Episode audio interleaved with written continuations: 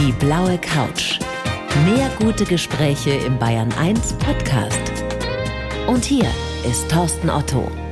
So, Sheila, ich freue mich so. Herzlich willkommen auf der blauen Couch. Ja, danke, Thorsten, dass ich eingeladen bin hier. Bin total geehrt. Ja, hast du mich jetzt gerade schon geduzt? Äh, ja, ich bin davon ausgegangen, dass wir uns duzen. Sollen wir das machen? Komm mir sonst immer so alt vor, wenn ich Was soll ich da sagen? Also mir, Was mir soll tat's ich da sagen? Ja, mich wenn wir uns auch. duzen Ja, würden. ja das äh, kann ich Ist das nur okay unterschreiben. Das ist völlig okay für mich. Super. So machen wir das. So, Sheila, Thorsten. Thorsten. So, sehr schön. Sheila, wie viele, um, um eine leichte Einstiegsfrage zu stellen, wie Mhm. viele Menschen kennst du, die Hindi sprechen, also die indische Amtssprache, und gleichzeitig bayerisch, die ähm, eine seltene Kombination von Fähigkeiten haben wie du. Du singst professionell Gospel, Mhm. du beherrschst Vertical Catwalk und du kannst Karten legen. Mhm. Kennst du noch irgendjemand, der das alles kann? Na, Numi. Aber das ist ja das Besondere, dass es, mh, dass es so individuell ist und dass ich auch so individuell zu anderen bin. Dafür kennen andere halt andere Sachen. gell? Ja, aber so viele unterschiedliche Sachen, ich glaube, da gibt's nicht so viele. Äh, Wie klingt Hindi? Hindi klingt eigentlich äh, sehr vertraut. Also mir zumindest. Weil es ja auch eine indogermanische genau. Sprache ist. Und weil es eine Schriftsprache ist. Also man spricht so, wie man es liest.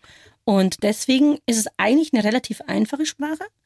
Und wenn man es liest, dann könnte man es eigentlich auch gleich sprechen und relativ vertraut. Da auch eigentlich viele Worte, die wir ja verwenden, aus dem Indogermanischen kommen, wie zum Beispiel das Wort Shampoo.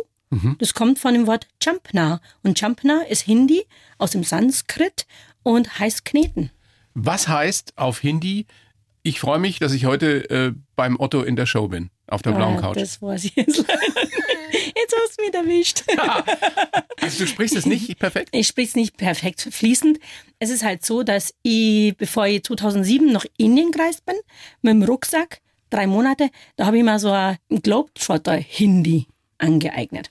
Und das heißt, ich kann halt, wenn ich nach Indien reise, kann ich mir halt vielleicht ein Ticket kaufen. Das heißt, Ek Ticket Jaiye auf Hindi. Oder mein Name heißt Sushila, Mera Name Sushila, eh. Das ist zum Beispiel Hindi. Aber wenn du mich jetzt dann einfach so salopp irgendwas anderes, was so von dem Globetrotter-Hindi weggeht, fragst, dann erwischst du mich. Also Aber- simultan dolmetschen könntest du nicht. na, leider nicht. Aber was ich kann, ist, wenn du mir jetzt zum Beispiel, was ja beim Kinofilm letztes Jahr der Fall war, den ich gedreht habe, da musste ich einen Hindi-Satz sprechen. Und den haben sie mir vorgelegt, dann haben sie mir den einmal vorgesprochen und dann habe ich den fließend rüberbringen können. Da war Das heißt, du kannst glaubwürdig so tun, als könntest du Hindi. Ja, genau. Darauf kommt es auch. an. Die Leute glauben zu lassen, dass man was kann. Also bayerisch kannst du auf jeden Fall, das haben wir schon gehört. Ja. Ähm, du singst professionell Gospel. Mhm. Wie Also- kam das oder wie kommt das? Ich war ja zehn Jahre im Gospelchor St. Lukas hier in München und in dieser Zeit wurden wir, also singen war ja schon immer meine große Liebe, also ich habe schon immer gerne gesungen, auch in der Dusche, daheim als Kind, immer schon gerne gesungen. Und dann, als ich nach München gezogen bin, da habe ich dann gleich mal Ausschau gehalten, weil ich habe gesagt, wenn ich singe, dann so in Richtung Gospel. Das ist so mein Ding. Dieses Mhm. Gefühl Stimmlage im so ein Gospel, bisschen, meine oder alt, Stimmlage, genau, passt einfach dazu. Dieses Gefühl, was man da reinstecken kann in die Botschaften von Gospel, das ist irgendwie so mein Ding. Und dann bin ich auf die Suche gegangen und war ja damals im Lehel, habe gewohnt und da war diese dazugehörige Gemeinde St. Lukas. Und da bin ich da fündig geworden. Dann haben die mich aufgenommen und in diesen zehn Jahren hat man da immer, was toll war, immer mal wieder Gesangsunterricht gekriegt. Ein Gesangscoach, der einen gecoacht hat und dadurch bin ich in dieses Gospel reingekommen und durfte dann auch öfter mal Solo singen. Ja, ist ja super für eine Schauspielerin, wenn die wirklich gut Ja. singen kann. Ähm, du beherrschst Vertical Catwalk, habe ich gesagt. Mhm. Was ist denn das? Vertical Also von vertical- vertikal, Ja, nach oben. Catwalk, Modenschauen. Also normalerweise machen ja die Models diese horizontalen Catwalks. Genau. Und ich habe mir gedacht, jetzt so ein typisches Model bin ich jetzt nicht. Aber mm, ich möchte mal was anders machen als dieses typische horizontale. Und ich wollte während der Schauspielschule in der Zeit wollte ich ein bisschen Geld nebenbei verdienen und dann habe ich mir ein bisschen schlau gemacht, was kann man denn so nebenbei machen. Dann habe ich gegoogelt, habe ich auf der Seite von Jochen Schweizer, der ja diese ganzen tollen Events anbietet, Ja, ja. bin ich schlau geworden Und der suchte tatsächlich Crewmitglieder für sein Vertical Catwalk. Das heißt, Also Moden schauen, die praktisch nach oben gehen. nee, von oben nach unten. Von oben nach unten. Genau, man wird An einer Wand hinab Genau. seilen. Auf 60 Meter Höhe oder so bist du dann auf dem Dach eines Hauses, wirst angeseilt von sogenannten Belayern. Okay. Aber nicht vorne wie bei Bergsteigern, sondern hinten. Dann lässt man dich 90 Grad Kippen. kippen. Und dann hast du vorher, weil es eine Show ist, das heißt, du läufst da nicht einfach nur die Wand runter, sondern du hast vorher eine Choreografie gelernt, eine Tanzchoreografie mit Drehungen, mit Helis, mit äh, Sprüngen. Ja, aber du führst da Mode vor. Genau. Das heißt, Modefirmen wie zum Beispiel, ich weiß nicht, ob ich sagen darf, äh, die Marken. Wurscht, irgendwelche Marken. Also Modefirmen haben uns gebucht, Ja. dann hast du die Mode angezogen bekommen, hast vorher aber eine Choreografie gelernt, die du dann tanzend vertikal. an einem Gebäude vertikal nach unten vorführst. Genau, richtig. Wow, wieder was dazugelernt. Das war wirklich spannend. Meine Damen man und Herren, liebe Bayern oft 1 um. Hörerinnen und Hörer, Sie lernen eine Menge hier auf der blauen Couch von Sushila Sarah Mai. Und du kannst Karten legen. Tarot. Mhm. Tarot. Äh, Eher so spielerisch oder äh, ist das für dich eine ernsthafte Angelegenheit, also wo du Menschen wirklich ihr Schicksal voraussagst? Also am Anfang, als ich da so reingerutscht bin, war es eher spielerisch. Und dann habe ich aber selber bei mir gemerkt, oh wow, da steckt viel mehr dahinter, als einfach nur Karten legen und Bilder anschauen, weil ich es ja auch selber für mich sehr oft angewandt habe. Und dann war ich selber wahnsinnig begeistert davon und habe es dann mir tatsächlich auch selber beigebracht, habe Workshops gemacht, habe das dann auch bei anderen angewandt und gemerkt, die Leute, die sehnen sich danach, die brauchen Ah, ich finde es ja ein bisschen gruselig. Ehrlich? Ja. Nein, weil also Was machst du, wenn du bei einem oder bei einer siehst, irgendwie da passiert vielleicht irgendwas Schlimmes? Nein. Also das muss ich wirklich von vornherein sagen. Tarot ist keine Zukunftsvisionsgeschichte. Also ist kein Wahrsagerei. Also ich sage, nein, keine Wahrsagerei. Ich sage niemanden die Zukunft voraus mit den Tarotkarten. Und das würde ich mir auch niemals zutrauen, ganz ehrlich. Sondern Und die? Verantwortung würde ich gar nicht Ja. übernehmen.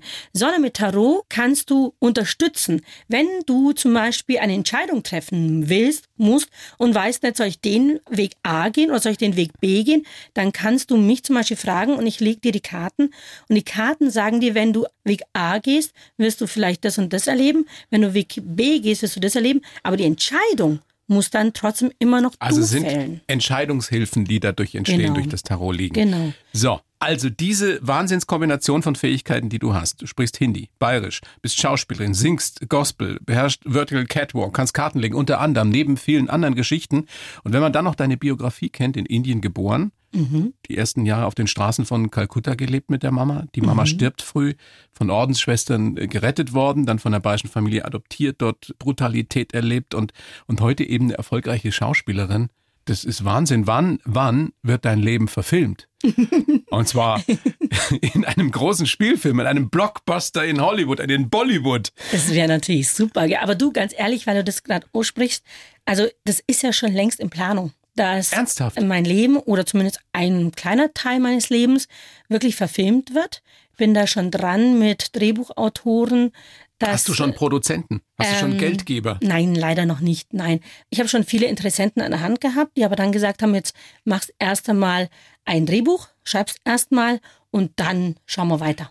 Es gibt viele Menschen, die da drin eine wichtige Rolle spielen würden, im positiven wie im negativen Sinn. Mhm. Deine Oma, also die Mutter deiner Adoptivmutter, Genau, richtig? richtig. Die müsste eine sehr, sehr wichtige Rolle einnehmen, ja, oder? die ist wirklich Erzähl kurz warum. wenn ich an sie denke, dann geht mir das Herz auf. Ist einfach so eine liebenswerte Frau, die einfach es schafft und geschafft hat, bedingungslos Liebe zu geben. Als es dir ganz schlecht ging, weil du genau. misshandelt wurdest, dich mit deinen äh, Adoptiveltern einfach aufs Blut zerstritten hast. Mhm. Und dann bist du zu ihr gegangen. Also sie hat mir von Anfang an, war sie so ein bisschen wie so ein Mama-Ersatz für mich. Sie hat mir immer gezeigt, Sushila, du bist toll, du bist super, du bist genau richtig, so wie du bist. Das erste bist Mal in deinem wertvoll. Leben.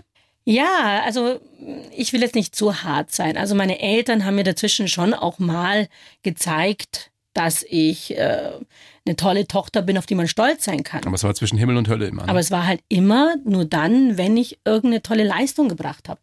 Aber wenn ich mal keine tolle Leistung gebracht habe, dann waren die Sätze sehr rar. Ja, wir sind stolz auf dich.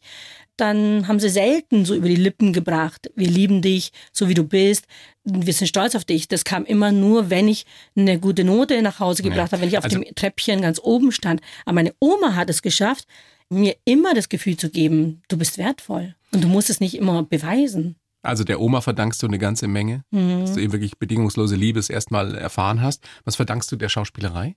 Der Schauspielerei verdanke ich, ähm, dass ich herausgefunden habe, wer ich wirklich bin, was ich will in meinem Leben, meine Ziele, mich zu fokussieren auf die Dinge, die ich erreichen will. Und durch Schauspielerei habe ich auch herausgefunden, äh, wo sind meine Grenzen. Ähm, will ich da drüber hinausgehen ja. über meine Grenzen oder will ich da stoppen? Ich habe für mich entschieden, nein, ich will über meine Grenzen hinausgehen, weil mein Motto ist, ja, warum nicht? Viele fragen ja, warum? Ich sage, hey, Warum nicht? Was soll passieren? Genau, was soll passieren? Und irgendwann wirst du es vielleicht passieren. mal bereuen, dass du es nicht versucht Eben. hast zumindest. Und ich will nicht später mal auf meinem Grabstein stehen haben, ach hätte ich doch, sondern ich will sagen können, ich habe es probiert. Und ich habe mich von niemandem irgendwie da begrenzen und beschränken lassen. Das ist meine Erfahrung, wenn du mit alten Leuten sprichst, die auf ihr Leben zurückblicken, dann sagen die, ich bereue nicht das, was ich gemacht habe, sondern mhm. nur die Dinge, die ich nicht probiert habe. Genau. Ja. Genau. Ähm, dabei bist du ja erstmal in der Werbebranche gelandet, mhm. nach dem Abi, in Frankfurt. Und das Lustige daran ist ja, das hast du erzählt, ich weiß nicht, ob in einem anderen Interview, du hast gesagt, da warst du eine Exotin, aber eben nicht wegen deines Aussehens, wegen deiner Hautfarbe, sondern wegen deines bayerischen Dialekts. Ja, genau. das ist auch mal wieder eine ganz andere Perspektive, in die ich hineingeschmissen worden bin und eine andere Seite, die ich kennenlernen konnte, weil ich da zum ersten Mal nicht als die Ausländerin wegen meiner Hautfarbe angesehen wurde, sondern mit meinem R. Was ich, äh, das rollende R, das konnte ich halt nicht so verbergen. Konnten die Hessen nicht. Konnten die nicht. Und dann wurde ich deswegen immer gefragt, sag mal, kommst du aus Bayern oder was? Also natürlich in dem Hessisch. Ja. Und dann äh, war ich erstmal perplex, so, ach so, ja stimmt.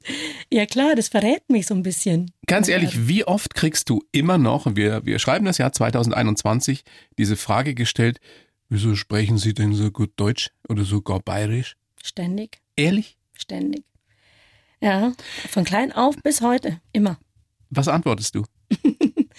also meistens ist ja der Satz, Mai, du kannst ja perfekt Deutsch. Und dann sag ich immer, ja, du schon auch.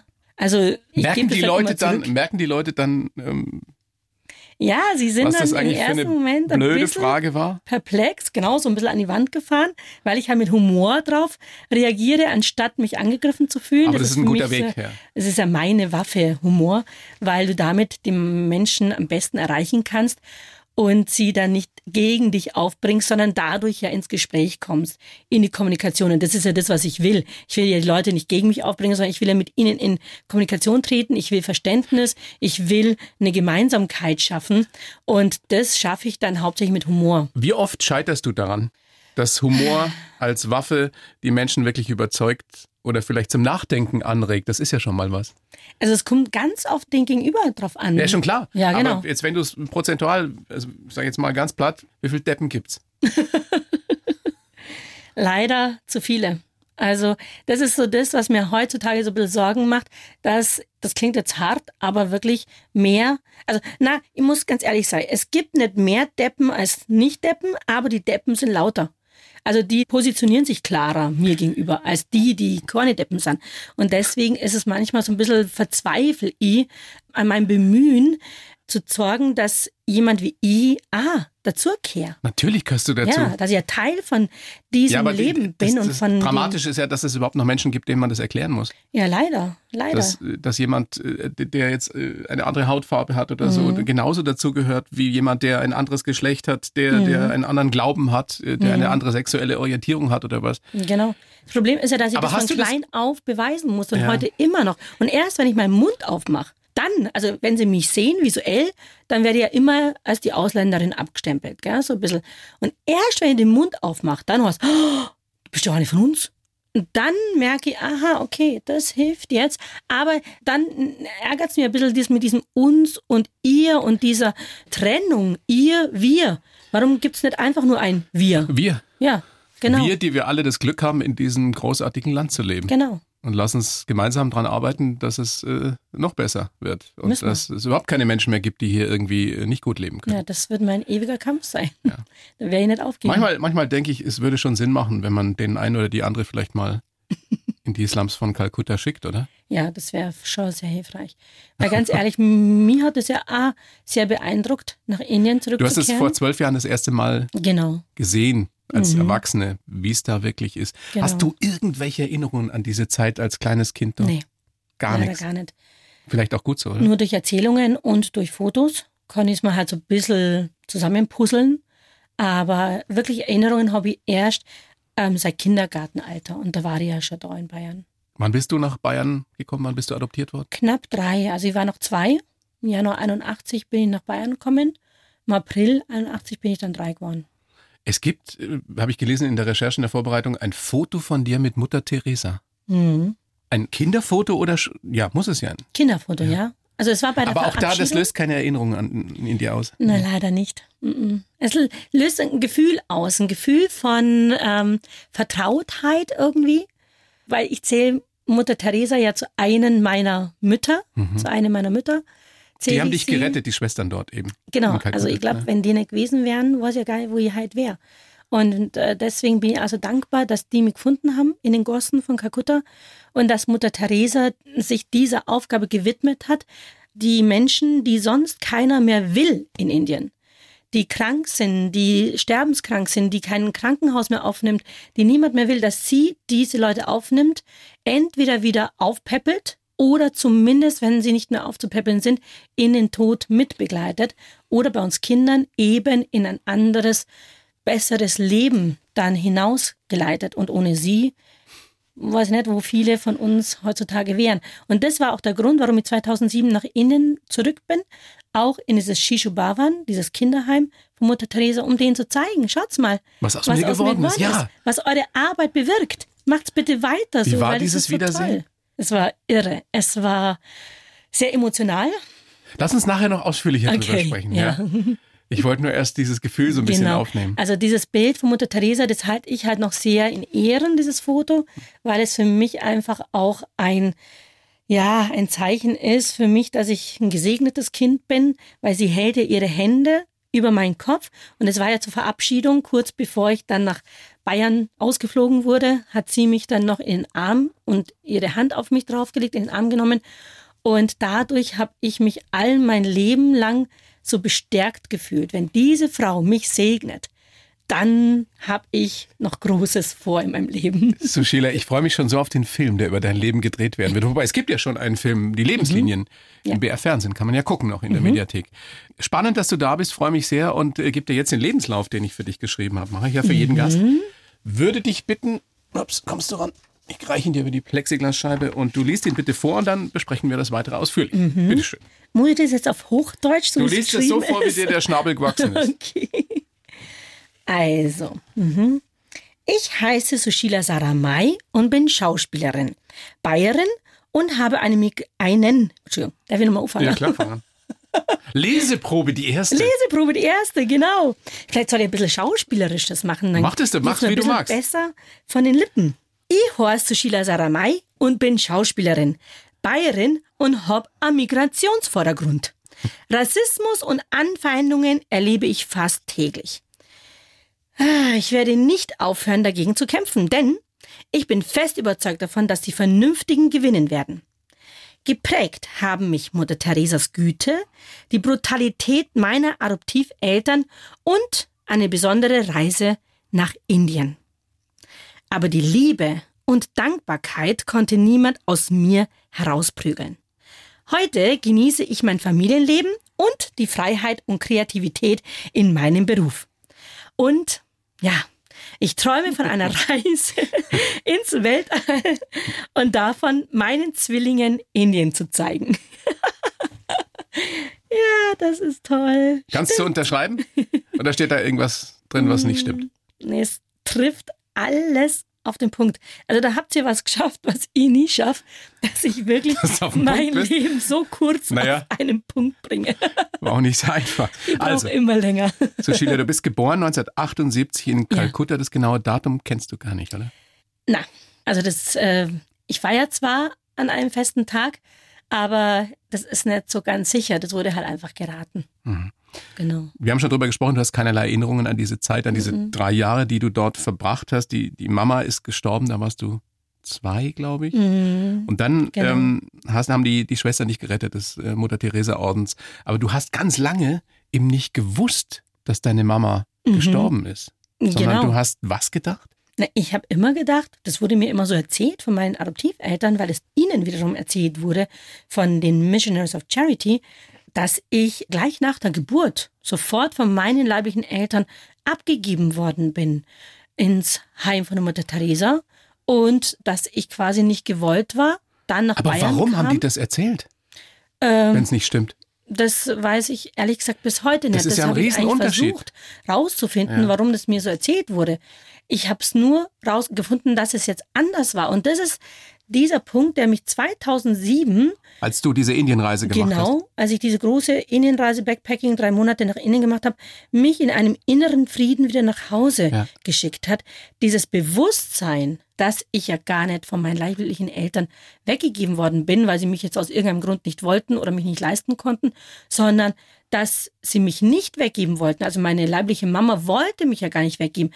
Die hatte mich trotz schwerer Krankheit in diesen Straßen von Kalkutta ja noch bei sich behalten. Und dort wurde ich halt dann aufgelesen. Aber nicht, dass sie mich weggeben wollte. Das ist ein Riesenunterschied. Ja, Riesenunterschied. Kann ich mir gut Weil vorstellen, dass sie ja das dadurch Frieden drei Jahre hat. oder fast drei Jahre die Liebe meiner leiblichen Mutter ja weiterhin erfahren können. In dieser ganz wichtigen frühkindlichen genau. Phase eben. Und das hat mir für später einiges erklärt, weil ich ja hier nach Deutschland kam mit einer unbändigen Liebe in mir, die ich heute immer noch in mir trage.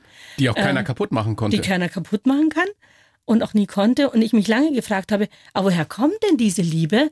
Weil es heißt ja wissenschaftlich, die ersten drei Jahre eines Kindes sind ja die wichtigsten. Wenn man keine elterliche Liebe in diesen ersten drei Jahren erfährt, dann kann man auch später keine geben. Aber ich konnte ja so viel Liebe geben. Und dann habe ich diese Antwort erhalten, dass ich ja von meiner leiblichen Mutter ja drei Jahre lang geliebt wurde. Bis sie eben gestorben bis ist. Bis sie eben mich gar nicht mehr behalten konnte, sondern weggeben musste. Weil sie so krank war. Genau. Aber hast du oder denkst du manchmal noch, vielleicht lebt sie doch noch? Ja. Ja. Vielleicht ist das ja auch nur eine Geschichte, die man mir erzählt hat, um mich hm. zu schonen. Ich ertappe mich manchmal dabei, dass ich hier in Deutschland, wie auch in Indien, wenn ich dahin reise, in die Gesichter mancher Frauen blicke und mir denke, könnte das meine Mama sein? Könnte sie das sein? Schaut sie mir ähnlich? Aber dann wieder mir denke, oh, das ist wirklich uferlos. Wenn ich wirklich auf die Suche gehen würde, nach meinen leiblichen Eltern. Dein Vater kennst du ja überhaupt nicht, hast du keine Ahnung, wer das ist. Gar nicht, ich habe ja gar keine Anhaltspunkte. Wenn ich jetzt nach innen gehen würde, mir wurde das ja auch schon mal angeboten, auch medial, also auch mit, den Medien, Fernsehen und Radio nach innen zu gehen und da einen großen Hype draus zu machen, dann habe ich gesagt, ja, aber stellt euch mal vor, ich gehe jetzt mit dem Fernsehen nach Indien, sage, hallo, ich bin's, die Sushila, wer könnten denn meine Eltern sein? Meldet euch doch mal bitte. Da gibt's ja so ein paar Menschen. Äh, in Kalkutta. Gibt's ja nur ein paar wenige. Ja, ja, da würden sich jetzt nur so eine Handvoll melden. Nein, im Gegenteil. Da würden sich wahrscheinlich ganz viele melden und dann müsste ich von allen irgendwie einen Gentest machen und dann bin ich ja noch nicht mal sicher, ob ja, meine also leiblichen Ende dabei wären. Uferlos. Und vor allem habe ich mich gefragt, will ich das wirklich? Wenn ich das erfahre, was habe ich denn dann? Bin ich nicht so zufrieden mit dem Leben, das ich jetzt habe? Ich habe das ja ausprobiert. Ich habe ja meinen genau. leiblichen Vater erst sehr spät kennengelernt. Und was hat es mit dir gemacht? Das hat mir in gewisser Weise auch Frieden gebracht Schon. und mir vieles erklärt. Mhm. Aber nicht immer alles leichter gemacht. Ja. Aber ich, trotzdem würde ich es wieder so machen. Mhm. Äh, Sushila, wir reden ja über dich, wir reden hier nicht über mein langweiliges Leben. Ach. Wie alt warst du, als du adoptiert wurdest hier nach Bayern? Knapp drei. Knapp drei. Genau. Äh, was sind deine ersten Eindrücke von, von Deutschland, von Bayern gewesen? In Nähe von Schongau, also tiefstes Oberbayern. An was kannst du dich erinnern? Ich kann mich an den Kindergarten erinnern. Das war. Und du also, konntest kein Wort Deutsch, natürlich nicht, ne? Nee, ich konnte ja nur ein paar Brocken Englisch, die konnte ich. Und anscheinend ja ein paar Brocken Bengali, weil in Kalkutta spricht man ja, weil es ja an der Grenze zu Bangladesch ist, Bengali. Und dann habe ich innerhalb von einem halben Jahr wohl gleich erstmal Borisch gelernt, bevor ich Hochdeutsch gelernt habe. Kinder lernen das ganz schnell. Sie müssen es schnell lernen. Genau, das ist meine Muttersprache, Borisch, sage ich immer. Und äh, die Erinnerungen sind anfänglich sehr, sehr idyllisch, ja, sehr, sehr, wie soll ich sagen, ja, da die Worte zu finden. Ähm, behütet. Behütet, danke, danke. Behütet, genau. liebevoll aufgenommen. Ich kann mich zum Beispiel erinnern, wie meine Oma mich auch ganz liebevoll auf dem Arm hat und mich von oben nach unten die ganze Zeit irgendwie streichelt und küsst im Gesicht und so. Und Tränen laufen ihr runter, weil sie so glücklich war, mich in den Händen zu halten. Und Kindergarten, das war ja auch so eine Zeit mit ganz tollen Kindergartenschwestern, auch Ordensschwestern, die dort ähm, aber du warst die Exotin von Anfang an. Ich war die Exotin, aber witzigerweise bei den Kindern dort, in dem Alter noch, war das zwar was Besonderes, aber nichts negativ Besonderes. Das ist spannend. Wann geht das los, ja. dass auch Kinder diese Angst vor dem Fremden, vor dem anderen entwickeln und latent rassistisch Bei mir ging es in der Schulzeit los, ab der Grundschule. Bei Kindergarten weiß ich noch, wie ein türkischer Mitkollege von mir, also ein, auch ein anderes Kind, türkisch angehaucht, mal zu mir sagte im Kindergarten, oh, so Sheila, hast du so viel Schokolade gegessen, weil du so braun bist? Ich will genauso ausschauen wie du. Ich will jetzt auch ganz viel Schokolade so, essen. Das sind kleine Kinder. Ja, und dann irgendwann passiert was mit denen. Und genau. das kann ja eigentlich nur durch die Erziehung, durch die Gesellschaft passieren, dass die verdorben werden. Durch die, ich sage jetzt mal ganz zugespitzt, durch die Erwachsenen, durch die Eltern. Ja, ja genau. Es ist ja krass, was mit dir dann passiert ist da in der Kindheit. Also nochmal, du hast diese liebevolle frühe Kindheit geschildert bei deinen mhm. Adoptiveltern mit der Oma. Mhm. Was ist mit deinen Adoptiveltern passiert, dass das irgendwann so, so ausgeartet ist? Also die haben dich ja wirklich geprügelt. Es, es muss so eine komische Mischung gewesen sein. Du hast gesagt, meine Mama hat mit mir auch gekuschelt mhm. und dann ist sie wieder ausgerastet und der Vater hat mich sowieso misshandelt. Was war da los? Also das habe ich ja durch, deswegen habe ich auch die Lebenslinien gemacht weil ich gehofft habe, wenn ich zurückgehe zu meinen Wurzeln in die Vergangenheit, würde ich vielleicht Antworten finden. Menschen finden in Rottenbuch, die meine Eltern vielleicht besser kannten, als ich sie je ja. kannte. Und da habe ich dann Antworten erhalten, die mir als Kind nie gesagt wurden, auch nie klar waren.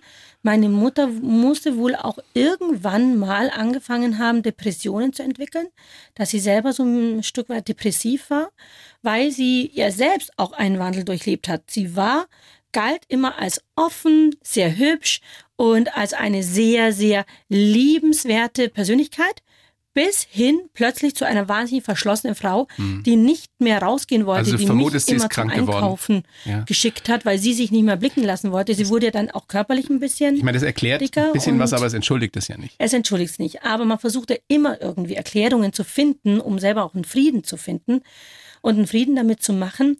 Ich konnte mit meinen Adoptiveltern konnte ich leider nie direkt Frieden schließen, weil wir das nie direkt klären konnten. Aber für mich selber konnte ich schon so ein bisschen Frieden finden, weil ich mir gesagt habe, ich als Adoptivkind war zwar vielleicht nicht immer das perfekte Kind, kein Kind aber welche Eltern kind sind kein, denn schon die kein perfekten Vater, keine Eltern Mutter ist perfekt, ja. für das Kind und das waren sie eben auch nicht.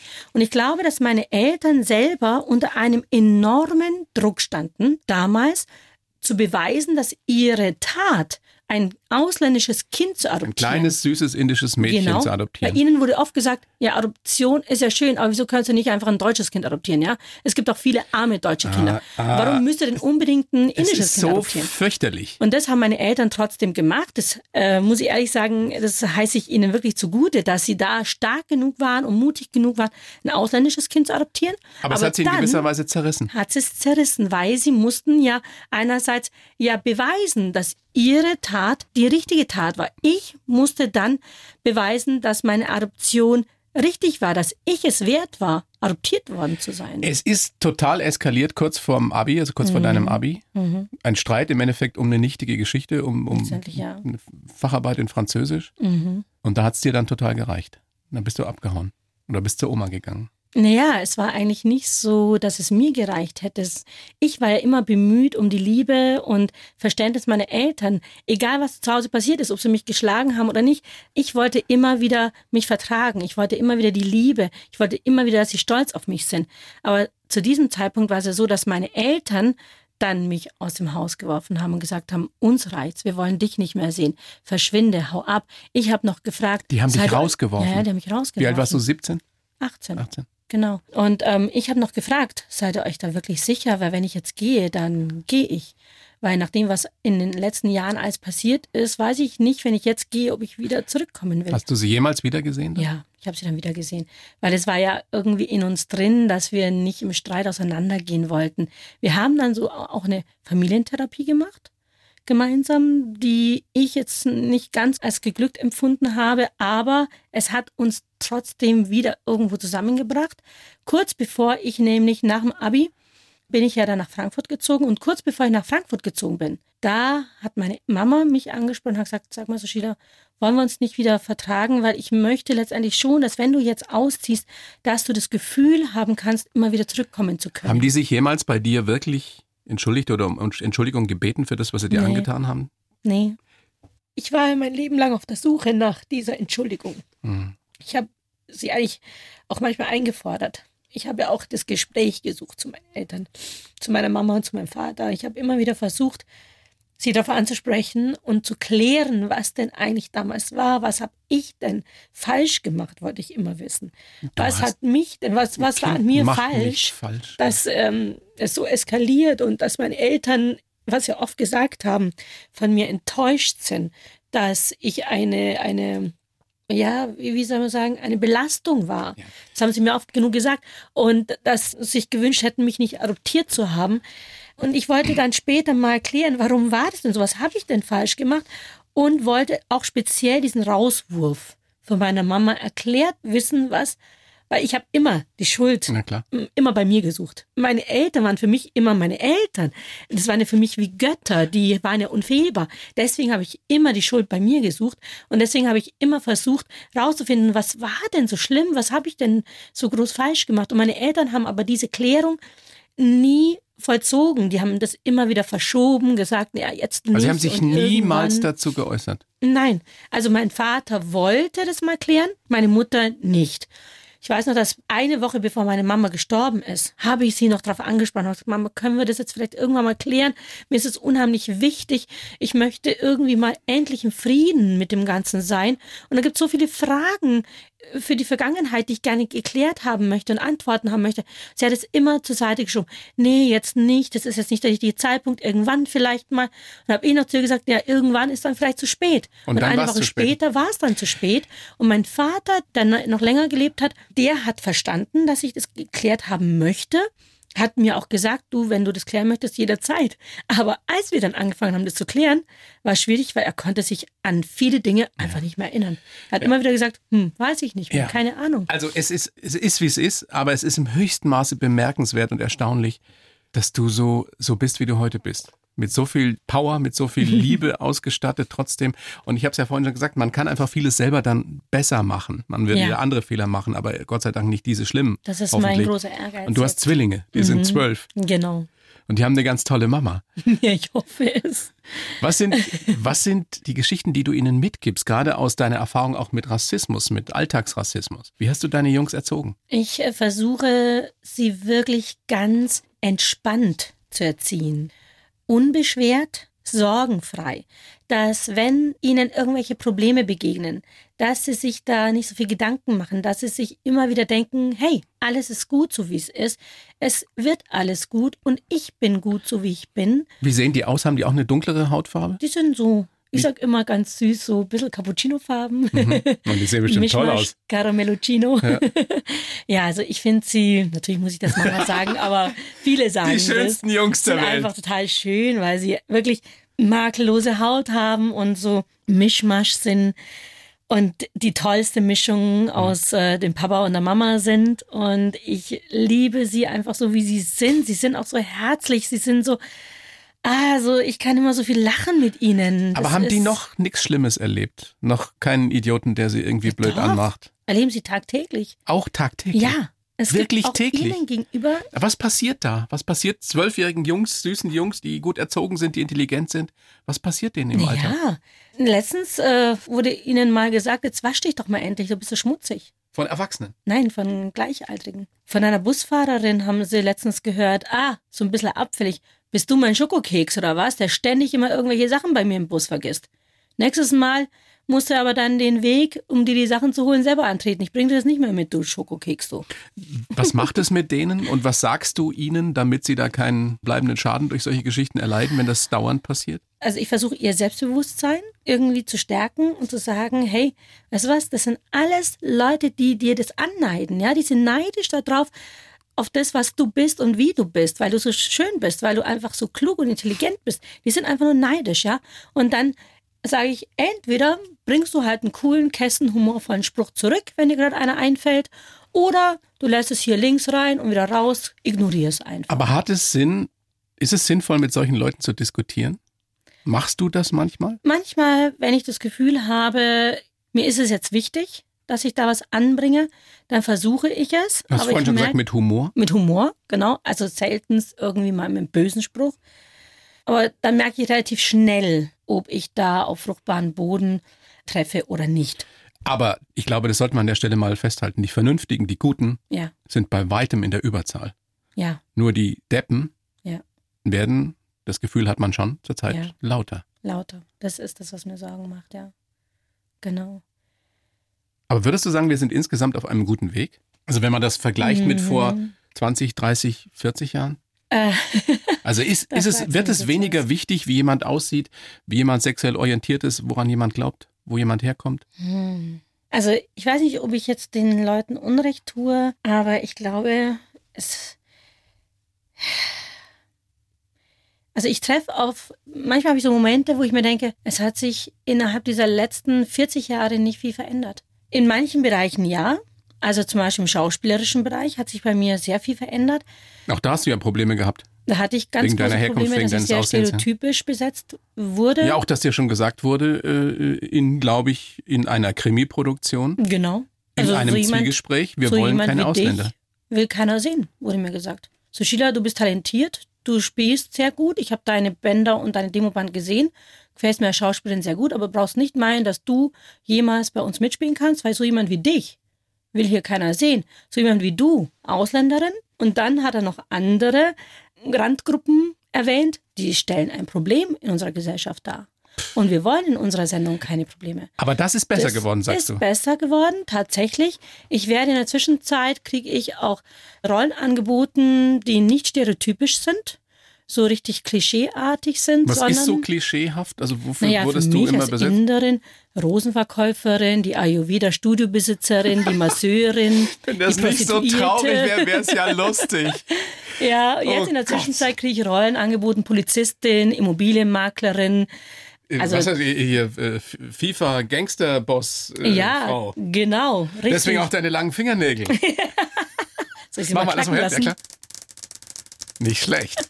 Aber Klavier spielen kann man damit nicht. Genau. Nee, die kommen jetzt auch bald wieder ab, damit Ja. ich wieder Klavier spielen darf, weil ich liebe Klavierspielen und da mit langen Fingernägeln geht es natürlich gar nicht. Ja, also da hat sich einiges getan an Diversität, aber da bin ich immer noch am Kämpfen. Mein Motto ist, Diversität ist gleich Normalität, weil ich bin es langsam leid, immer über Rassismus sprechen zu müssen. Es Viele ist so Menschen banal. auch. Aber ich möchte erreichen, dass daraus eine Normalität wird. Da müssen wir auch nicht mehr drüber sprechen. Aber wir müssen auch drüber sprechen. weil Leider, es ist, ja, Katze leider. beißt sich in den Schwanz. Genau. Auch immer hin.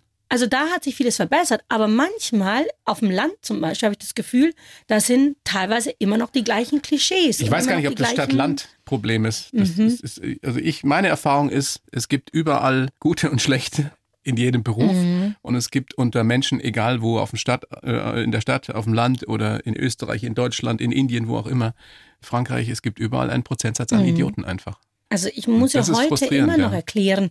Sag mal, wo kommst denn du her? Ist so die erste Eröffnungsfrage, die ich Es muss ja gar nicht kriege. bös gemeint sein. Jein, also nicht bös gemeint, aber es, ähm, und das ist ja diese Diskussion, die auch Ja. gerade eben besteht. Und ich auch oft gefragt werde, du sag mal, bin ich jetzt gleich Rassistin, wenn ich die frage, Mhm. woher du kommst? Dann sage ich grundsätzlich nein, aber es muss dem anderen klar sein, dass wenn es die Eröffnungsfrage ist, wenn ein Fremder am Bahnsteig einfach auf mich zukommt und sagt, Entschuldigung, darf ich Sie mal fragen, woher Sie kommen, dass mich das nicht gerade erfreut, dass mich das irgendwie an die Wand wirft Ich und mir verstehe das auch gar Gefühl nicht, gibt, wieso das die erste Frage ja, sein kann. es ist aber so, leider. Und dann sind Ich will doch böse, nicht ich wissen, woher du kommst. antworte. Erstmal. Dann entweder, entweder tue ich mir das an und sag dann ganz geschert, ja, aus Rotterburg. Und dann heißt nächste, nein, ich meine, wo sie wirklich herkommen. Und dann sage ich nochmal, ja, aus Rottenbuch auf Hochdeutsch. Wenn dann immer noch die Frage kommt, ja wirklich, dann hat derjenige nicht verstanden, dass ich darauf ja. nicht antworten will. Aber dann hat es wirklich überhaupt keinen dann Sinn. Dann hat es keinen Sinn. Aber die meisten sagen dann, warum ist es denn böse, wenn ich frage, ist doch Interesse.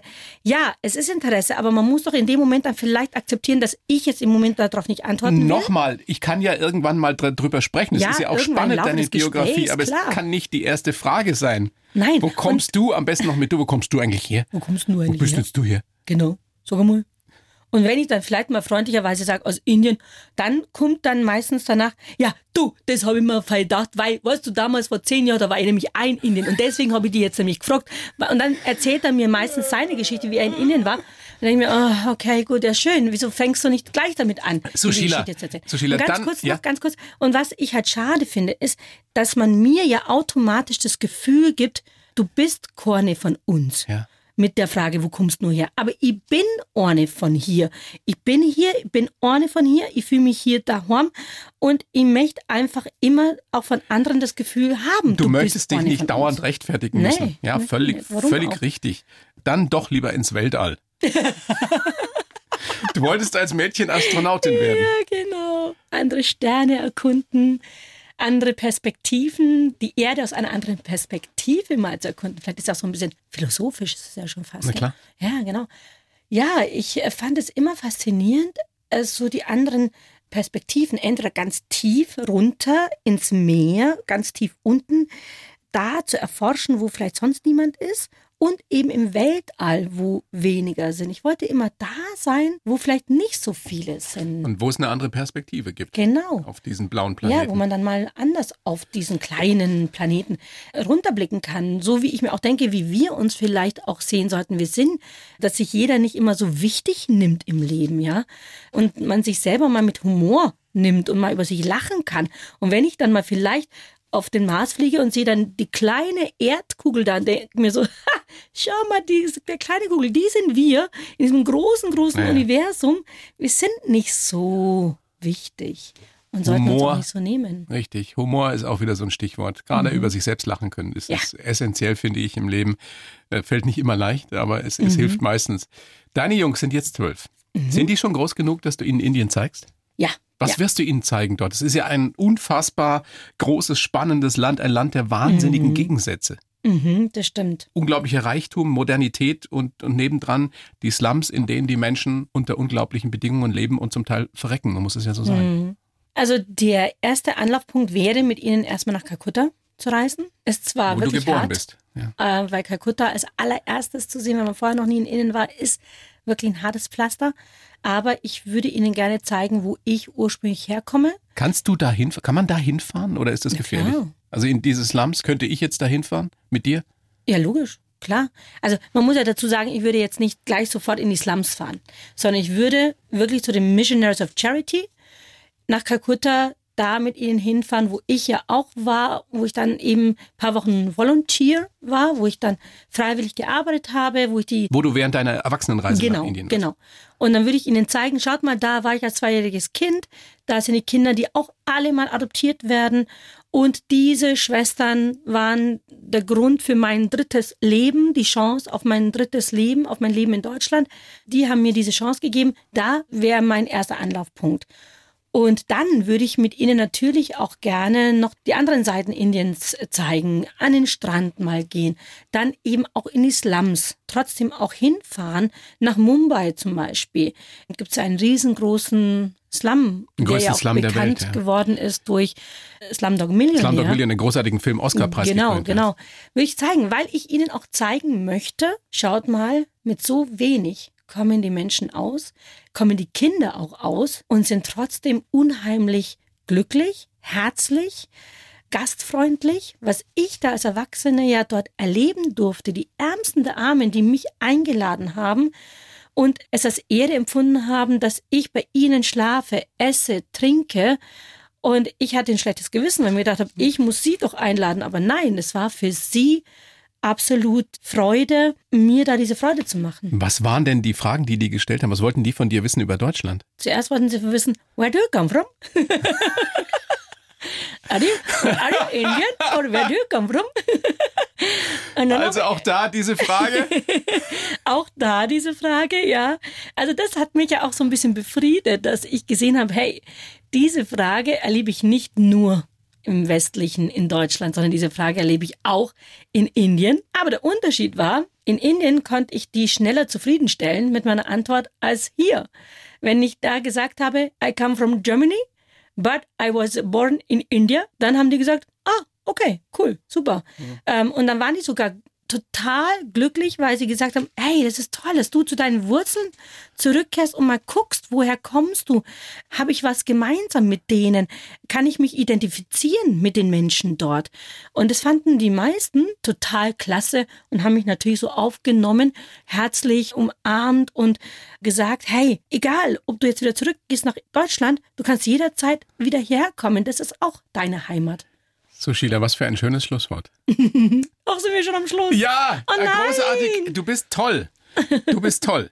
Also das ist wirklich beeindruckend. Was für ein Leben, was für eine Biografie. Wann können wir dich sehen? Im Kino wieder, im Fernsehen? Ja, also am 7.11. kommt ein Tatort. Tatort mhm. München. Da darf ich zwischen den zwei großen, tollen Tatortkommissaren Udo Wachtfeitel und Miroslav Nemec stehen als Polizistin. Ja.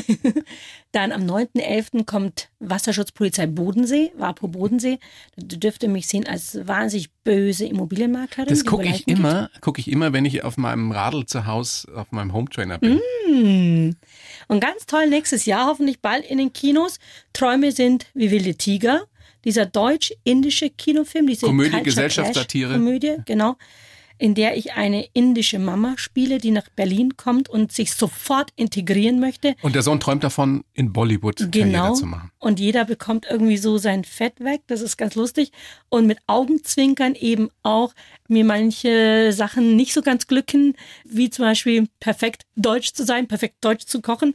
Und dann gibt es aber die Deutschen, die wollen Inder sein und es glückt ihnen auch nicht ganz perfekt. Also es ja, es ist Culture Clash, beide Kulturen, die aufeinandertreffen, aber, was ich sagen möchte, sich wunderbar ergänzen. Und das ist ja auch so mein Motto. Ich, die ja bayerisch und indisch miteinander verbindet, die verschiedenen Ethnien, die verschiedenen Kulturen. Und ich habe das Gefühl, ich wachse daran. Die beiden unterschiedlichen Kulturen können sich wunderbar ergänzen da denke ich mir manchmal, hey, wenn ich das schaffe, warum schaffen das andere nicht? Oder andersrum, wenn ich es schaffe, dann können das die anderen auch. Dann kann es fast jeder oder fast jede. Wenn man es will, kann es jeder. Und wenn es da oben im Oberstübchen ausreicht. Genau. aber das, davon gehen wir jetzt wollen. mal aus. Wir sind ja Optimisten. Ich genau. bedanke genau. mich sehr bei dir, Sushila. Das war wirklich toll. Alles Gute, bleib gesund und viel Erfolg. Es läuft ja eh gut für dich. Äh, äh, wir sehen uns ja. hoffentlich bald wieder. Vielen herzlichen Dank. Ich danke dir, Thorsten, dass ich hier sein durfte. Ich könnte jetzt noch so viel mit dir quatschen und reden. Und, und, Die Stunde äh, ist leider um. Ja, leider. Was soll ich machen? es hat echt Spaß gemacht, war echt schön. Und, äh, Dankeschön. Ja, bravo. Die blaue Couch, der Bayern 1 Talk als Podcast.